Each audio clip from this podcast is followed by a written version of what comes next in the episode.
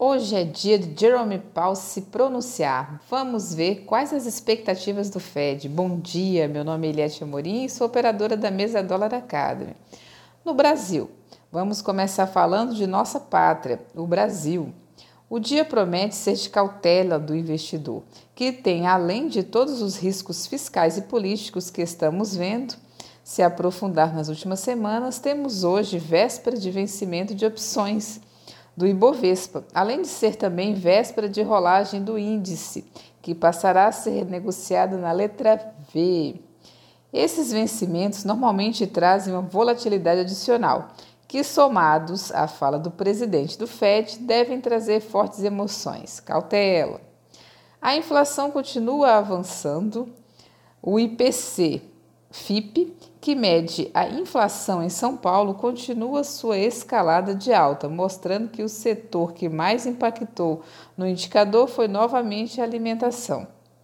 A boa notícia foi que o IGP-10, que tinha como consenso alta de 1,30%, de uma arrefecida, é, saindo do valor de 1,18%. Será que finalmente a alta da Selic vai começar a surtir efeitos? No ambiente político, temos hoje a promessa da votação do imposto de renda, sendo que o ponto de atenção para nós investidores é a tributação de dividendos e fundos, que pode vir a desestimular investimentos em renda variável. Fato é que a equipe econômica tem se esforçado para fechar as contas, mesmo pesando a mão nos investidores mais ricos. O presidente da República, Jair Bolsonaro, continua sua cruzada contra o judiciário e conclama manifestações contra as ações as quais ele considera inconstitucionais. E para pôr mais um pouco de lenha na fogueira, o Procurador-Geral da República viu, abriu investigação contra Bolsonaro por suas falas nas redes sociais. As commodities. O minério de ferro volta a cair 1,59% nessa eterna briga de estique puxa com a China e petróleo. Continua a queda de ontem.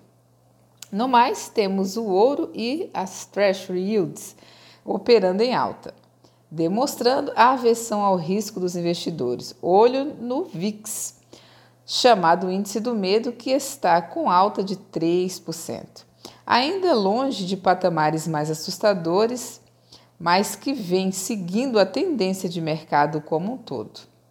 Nos mercados, as bolsas da Ásia continuam operando em queda, a China fechando em baixa de 2%, enquanto o Japão queda de menos 0,36%, a Austrália menos 1,24% e Hong Kong menos 1,66%.